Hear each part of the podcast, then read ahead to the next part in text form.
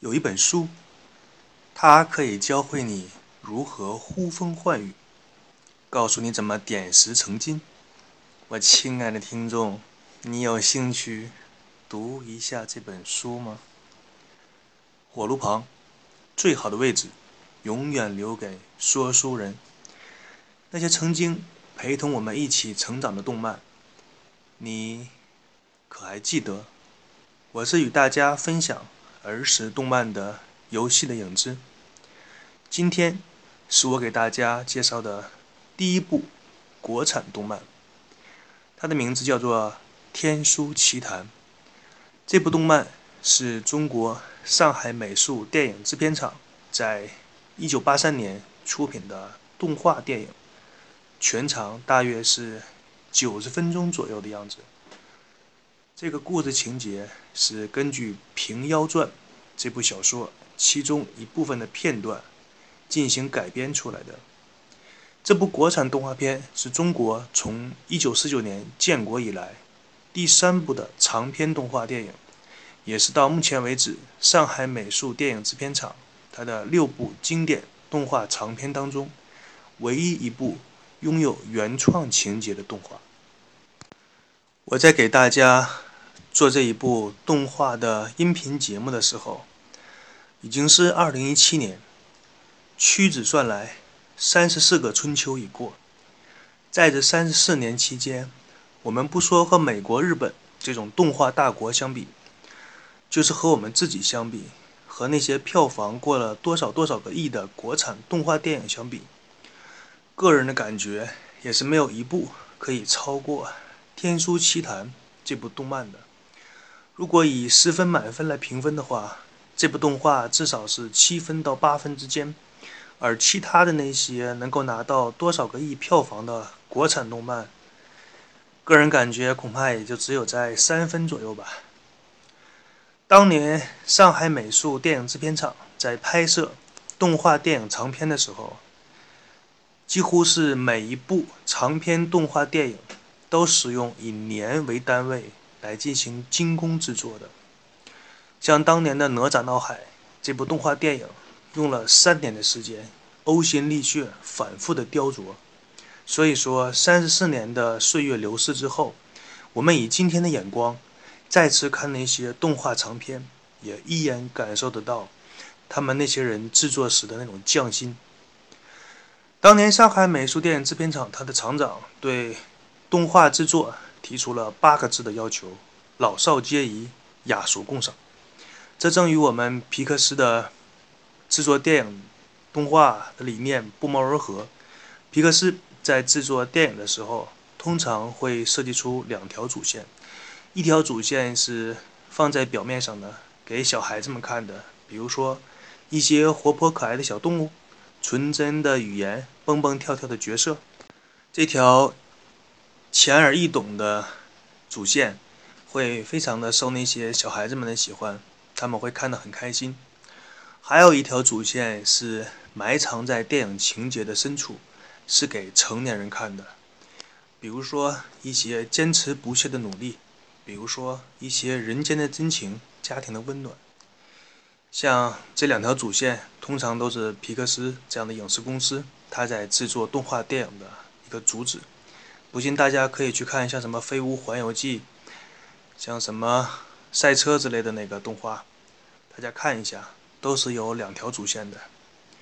在《天书奇谭》这部动漫当中，主角诞生这个形象就是一个小孩子，他纯真善良，喜欢助人为乐。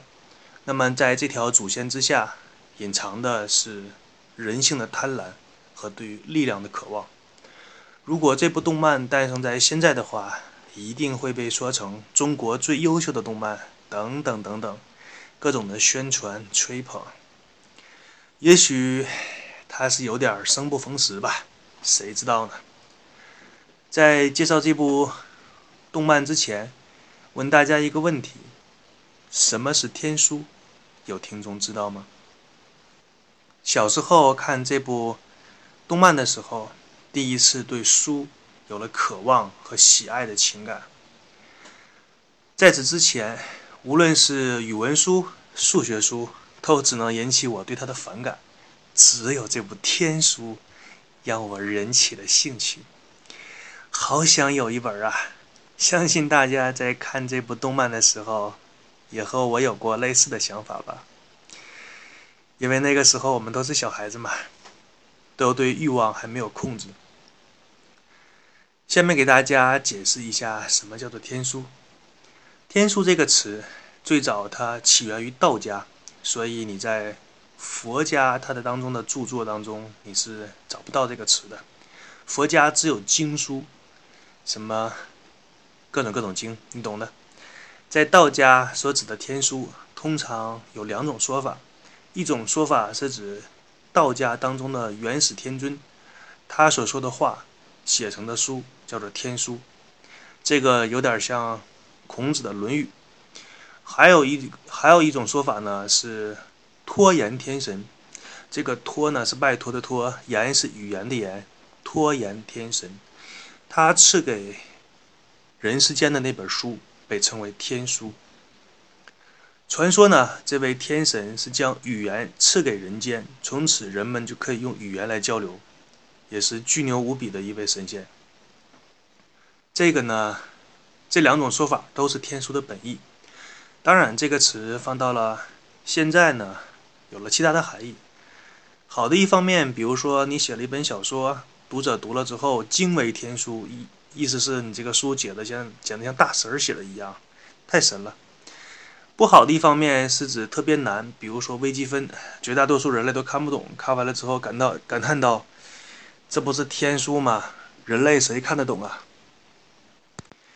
当然，在国际上还有一种说法也是挺逗的，就是。绝大多数的老外认为中国的语言难得令人发指，简直像天书一样。这种说法一被提出来之后，在国际上许多的国家被接受，可想而知我们汉语有多难。好了，回来说这部动漫，在这部《天书奇谭》的动漫当中，主要出场的人物有十七个人之多，并且每一个形象的角色刻画的都很逼真，都有自己独特的语言和想法。可见那个时候下的功夫有多大。主角诞生的善良质朴、助人为乐、将天书传于人间的员工，大公无私、勇于牺牲自我，像每一个故事当中描写的那样，容易被人们记住的，往往是反面角色。到今天为止，那三只狐狸的形象我也记得非常的清晰，比如说那个老奸巨猾的老妖狐。妩媚动人的美女妖狐，瘸了一只脚，并且笨得不成样子的独角狐狸，在这部动漫电影当中刻画的是入木三分，也是非常的出彩。所有对电影有一些常识的观众都知道，要要想红花红得透，必须绿叶绿得彻底。反面角色是非常重要的一环。那个贪婪无厌的。要聚宝盆的知县，最后弄出十个老太爷，也是令人捧腹不止。最后把老百姓的生命当成草芥一样的小皇帝，更是直接指出了某些事物的本质。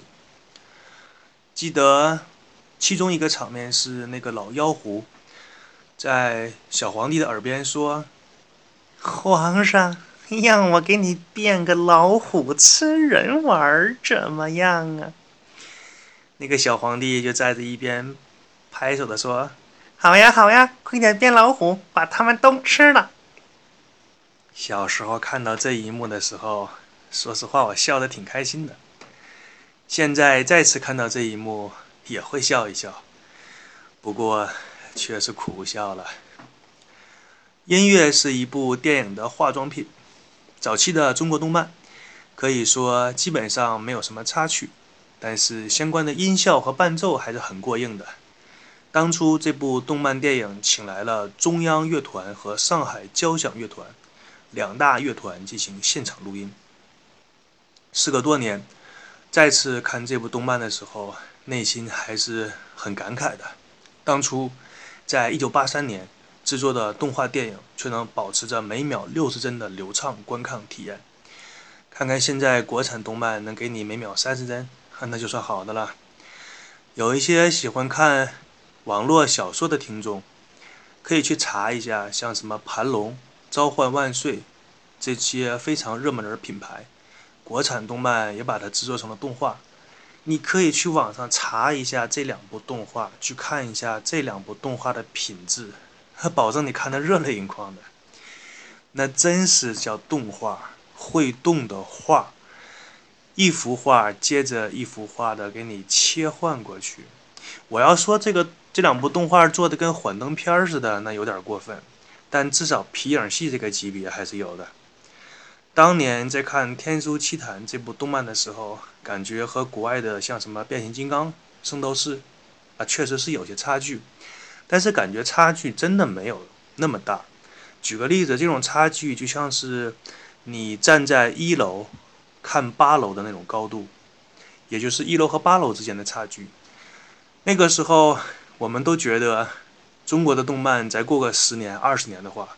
照着这样努力的程度发展下去，一定会迎头追上的，这是我们这一代人共同的认知。但不知道发生了什么，后来起到了一些变化，国产动漫像老太太过年一样，一年不如一年。后来就直接发展到就直接抄。前些年有一个高铁侠的动画，在整个中国动漫界被传为笑谈。它就是抄日本的一部叫做《铁胆火车侠》的动漫，网上有对比的视频，基本上可以说是每一组镜头、每一个动作都是一模一样的。当然，这部动画制作公司官方的说法是只是相似，没有抄袭，并且呢，他们还在中国申请了专利，所以不是抄袭。呵呵。为什么说从八十年代中国国产动漫原来那种高度没有往上去，反而是往下降了呢？而且这个降的速度之快，整体动漫水平之低，令人咋舌。这之间究竟发生了什么？这些时间当中有什么故事？唉，一声叹息吧。许多事情已经不足与人道之。借用网上非常流行的一句话，就是“这事儿不能说太细”。但是实在好奇的听众呢，就偷偷的告诉你一声，你可以去网上查一下文化部关于中国原创动漫扶持计划，相信这里边会有你所想要的答案。好，那么接下来的时间。我来跟大家大致介绍一下这部动漫电影的故事情节。话说，在天宫，又到了一年一度的蟠桃盛会，这个就相当于我们现在各大公司的年会一样，大家在一起吃饭呐、喝酒啊、扯个蛋呐、发点奖金、抽点奖品、弄点小福利，是每个员工都最愿意参加的一种会议。所以在这一天。玉皇大帝和天上的各路大仙都去赴蟠桃宴会去了，但是我们这部动漫的主人公员工他是没有编制的，是不在体制内的，只是一个临时工，所以没有资格参加年会。你说这不参加就不参加呗，在年会这一天还被通知要加班这不赌气吗？上头传达下来的任务是让我们的主人公。看守天书，这个天书的名字叫做如意宝册。领导在参加年会之前，对我们的主人公说：“小袁呐，我告诉你啊，你好好的看着书，要是丢了、坏了、折了个角、破了个页，你就别想干了啊！”说着，就开着天宫里给他标配的奔驰。参加年会去了。我们的主人公员工同学独守空房，越想越不爽。凭什么呀？嗯，你们一个一个的有吃有喝，然后还发福利、抽奖品、领奖金，而我自己呢，在这个天宫图书馆拎着个电棍，孤独的在这里来回走来走去，在这画圈儿。还守护天书，不让任何人看，那一本破书有什么了不起的？